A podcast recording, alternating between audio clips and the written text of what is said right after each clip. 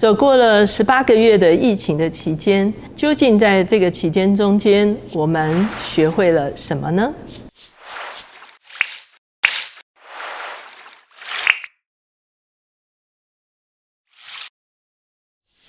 大家好，我是乔美伦老师。每周一次在乔氏书房与大家见面。今天我们的单元是天书橱窗。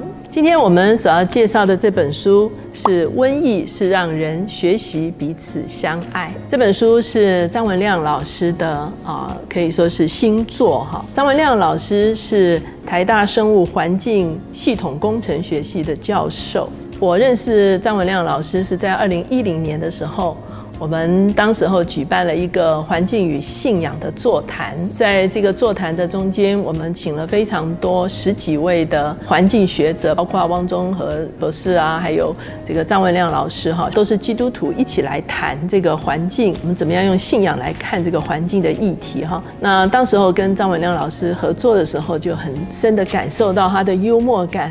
以及他的专业，这个二零一九年他从台大退休之后，他就呃化名叫做河马教授哈，他写了一堆这个科普的文章跟书籍，有的是给小朋友，有的是给青少年哈，那甚至成人读起来都非常的有趣味。他在博客来的这个网站上大概有二十几本书哈，所以他是一个多产的作家。比方说他的书叫做《有谁听到座头鲸在唱歌》，那里面是描述九位先驱。科学家的海洋保育故事，那用非常呃有趣的。啊，科普教育啊，来帮助年轻人啊、儿童或者青少年来认识这个大自然。他还有一本书叫做《如何带一只恐龙搭电梯》，可见他会用各种的方式哈，来不但让啊年轻人可以观察这个大自然，而且呢，也思想人生跟信仰的一个议题哈。那针对这一次的疫情，他有两本书，第一本是《疫情有蓝天：从公共卫生史与圣经谈起》，这是他的第一本书。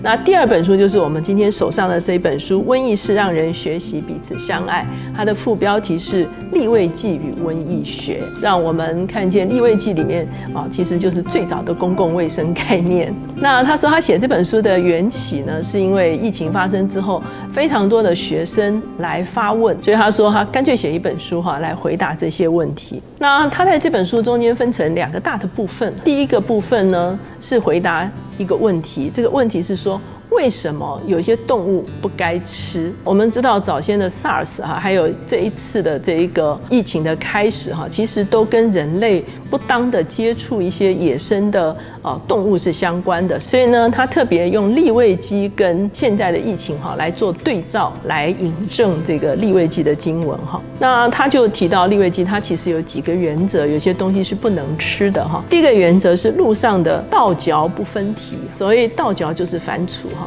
倒嚼不分蹄的有什么呢？有骆驼。有沙帆，还有野兔哈。前中东这个 MERS 啊，其实就是从骆驼传染的哈。他说，因为骆驼其实是非常啊抗旱哈，非常耐操，所以呢，其实它会吃一些可能含有毒性的。那当然对啊骆驼而言，它这么。这么长久的时间，它的抵抗力是可以去面对这些。可是当人类不当的接触或者甚至不当的食用的时候呢，人类就会受感染。再加上沙帆跟野兔，因为也是生存在这个比较。哦，荒野的地方，所以他们身上常常吃或者是沾染非常多的病毒。很多人在这个圣经中看见沙帆哈，都不太知道是什么哈。沙帆其实它很像兔子哈，又很像狗的一种这种生物哈。它的生存的法则，它们自己可以吃这些啊有毒的东西，可是当人类食用它们的时候呢，人类就会染疫了。第二个原则是分体不倒嚼。那最标准的就是猪，猪是杂食，哈，然后这个屎尿比较多，哈，感染几率是比较高的。那我们也有看到这个口蹄疫啊、猪瘟啊等等这些，哈。第三个原则是水中的无鳍无鳞的东西不吃，哈。它列出来的表，我们一定会大失所望，哈，因为螃蟹啊、虾子啊都在其中，哈。原因主要是这些无鳞的。这个水产，它的移动速度是比较慢的。那很多时候，它们自己会啊氧气不足，代谢力下降，所以它就很容易染疫。那人们如果生食的话，就很容易啊感染。那第四个原则是，天空中的某些雀鸟不可以吃，包括野鸟啊、老鹰啊、鸬鹚啊、蝙蝠啊，就在这个行业中哈。他说，因为这些鸟类呢，身上常常都有它们自己可以免疫。哦，可是人类却没有办法免疫的这个病毒哈。可是呢，这些动物存在还是有它的意义的哈。比方说老鼠，呃，老鹰会捕捉老鼠，蝙蝠会捉蝗虫，也是一个维持生态平衡的。不是说这些啊动物就不值得生存，在自然界有它的一个角色在，可是它不适合。用来食用。相反的，有些昆虫类确实可以吃的哈，比方说他说蝗虫啊、蚂蚱啊、蟋蟀啊都可以吃哈。为什么呢？因为它们是草食性的哈。所以呢，基本上啊，吃的东西比较干净，而且呢，它身上蛋白质跟矿物质都很多哈。那我们会看到很多啊，在讨论这个呃未来粮食啊有可能短缺的这个里面哈，其实有讨论这个昆虫怎么样啊能够来补充蛋白质的这个可能性哈。那他也讨论说为什么不要吃血？我自己在讲课的时候讲到这边的时候，我也会特别谈，因为动物如果正式的宰杀之后一定会放血，放血完了它其实就会变成是肉品。如果没有放血的话，其实它就是尸体，尸体就是非常容易感染的。这是他回答的第一个问题。人类常常的想法就是我们征服自然界就是把它吃掉哈。我曾经看过一个漫画哈，上帝在问亚当说：“亚当，亚当，我给你的地球呢？”他拿了一个树枝串着地球哈，然后他就仰头跟上帝说。我把它吃掉了哈。我们看见人类真的是无所不吃哈。可是上帝创造整个自然界，他有他的目的。有些东西的确是不适宜来使用的哈。所以我们会看见利未记反而成了啊最早的一个公共卫生的一个指引哈。从今天科学的角度来看呢，也是非常合理的。第二个他要回答的问题就是瘟疫究竟让我们学到了什么哈？第一个我们在瘟疫中间应该学习到的是谦卑。在一七九八年的时候，有一位免疫学之父金纳，他发现了牛痘的疫苗可以预防天花。哈，那当然这个是非常重要的一个突破点哈，就是天花就被终止了。所以当时候的英国皇室呢，就出每年一万镑，哈，要要请他做一个高的这个啊职位。可是金纳他拒绝哈，他说瘟疫的病毒像一支有力的剑，显出名望的空虚。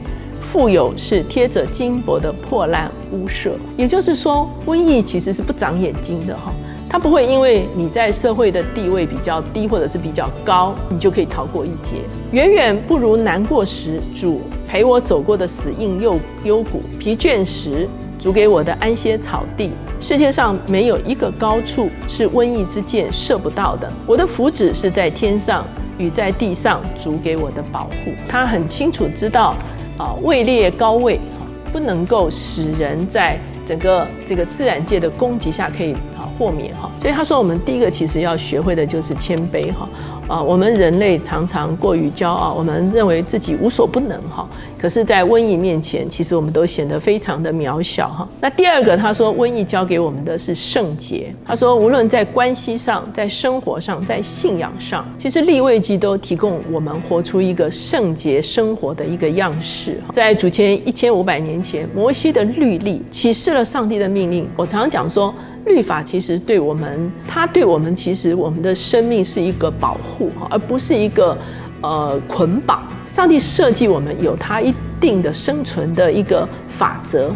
我们如果在那个法则中间来生存的时候，我们就会很健康，而且我们会很正常。就好像一个机器，你在使用它的时候，它一定会有使用说明。你照它使用说明，它就不容易坏。如果你不照使用说明，这边搞搞，那边搞搞，很快机器就坏掉哈，是一样的道理哈。所以，上帝所给我们的一个圣洁的律，并不是难守的。其实，那一个圣洁的律对我们的生命是一个很深的保护。第三个就是要彼此相爱哈。我们知道在立位记里面讲到说，你要爱人。如己哈，要爱你的邻舍如同自己。他特别讲到他写这本书的时候呢，啊，美国还在跟别的国家抢疫苗的一个情形哈。感谢主的是，最近这个 G7 啊开这个大会的时候啊，美国首先说他们愿意捐出五亿的疫苗哈，在这个特别开发啊中的国家。那整个 G7 他们承诺是十亿的疫苗哈。那这个就是一个大家很清楚，在疫情的期间看到一个现象，就是呃，人类其实是一个互动的。有任何一个地方不安全，整个世界就不安全哈。绝对不是你躲在哪个地方说啊，我这个地区是呃 OK 了，好就 OK 了哈。事实上，整个地球是一个联动的一个状态，所以爱邻舍这件事情呢，变成是非常的真实哈。啊，我们不只是怜悯哈，我们不只是恩慈哈，我们其实也看见了我们彼此之间的义务跟责任。第四个，他认为我们学会的应该是感恩，特别是他说要感谢那些零的数字的时刻。我们现在都在期待我们可以归零，对不对？我们可以清零，对不对？哈，我们要为这些啊来感恩哈。我们也为这个在前线哈，为我们承担非常多的医护也好啊，军警也好啊等等这些，我们求神真的是保护他们，而且我们也为他们感恩哈。那他也说，我们也要思想到未来国土规划的一些情形哈。特别包括污染物的处理哈，水资源的处理哈，因为这也是张文亮老师这些年他非常看重的一些议题。最后呢，他也认为说，我们会学到我们今天所面对的是一场属灵的征战，基督徒有这个祷告的权柄。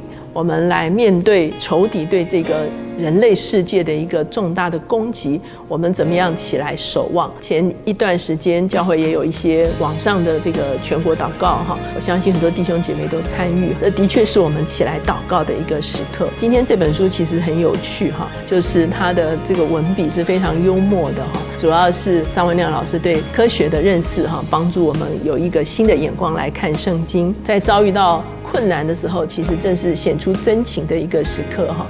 我们怎么样在困境中间仍然能够学会彼此相爱呢？所以今天把这本书推荐给大家。